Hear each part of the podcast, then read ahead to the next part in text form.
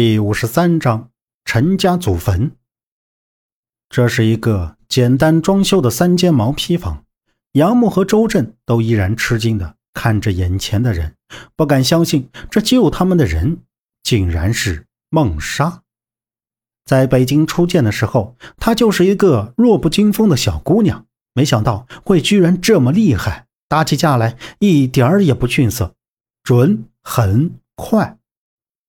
这时的杨木早已没有了困意和疲倦，他站在孟莎身前，看着她从药箱里取出酒精和棉签，把左胳膊的袖子卷起，露出一道鲜血已经凝固的伤口。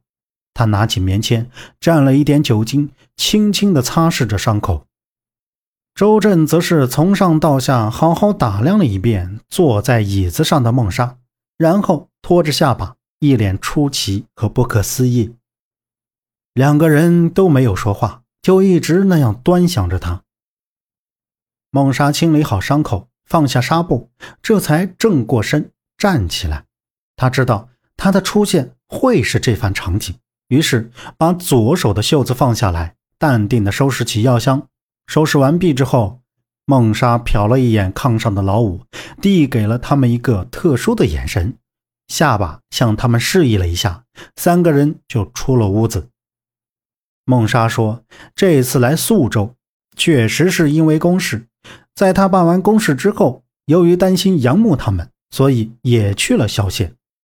到了萧县，恰巧就碰上他们进了太原酒楼。后来自己也跟了进去，在里面转了一圈都没找到人。等出来的时候，就看到他们被塞进了面包车，疾驰而去，所以就觉得不太寻常。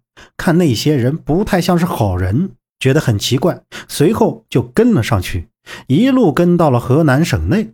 在确定落脚点之后，就在想办法救他们。站在院子里靠右的一棵梧桐树下，孟莎把事情的经过对他们说了一遍。杨木始终带着狐疑的目光，他不能完全相信孟莎，他也不相信就凭孟莎这么一个人跑到这么远来救他们。而且他们才见过仅仅几次面，老五的伤势并无大碍，休息两三天就没事了。但是大强自从离开黑矿区就变得沉默了，脸上也不再浮现出以往咧嘴傻兮兮的表情，换上了一副深沉的面具，而这个面具后面竟是藏着多少秘密和他不该承受的痛苦。晚饭过后，周震、杨木就商量接下来他们应该先去哪里。当然，寻找夏叔和洛伊是必要的，在没有找到他们之前，是不会回北京的。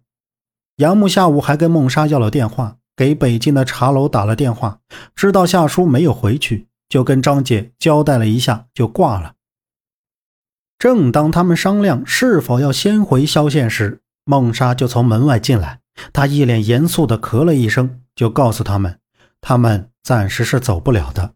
然后把他们现在所处的状况说明了一下：一、车子轮胎被扎；二、没有足够的汽油；三、萧县离他们现在的位置有些远。那就不能坐汽车、火车吗？周震扭过头打断孟莎的话：“我还没有说完。”四，我们没有身份证和足够的钱。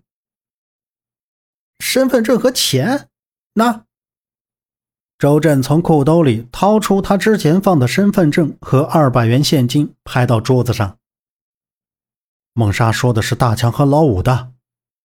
杨木站起身，叹了口气，说道：“突然，老五着急的跑了进来，指着大门的方向：‘大强，大强不知怎么了，跑出去了。’”本集播讲完毕，感谢您的收听。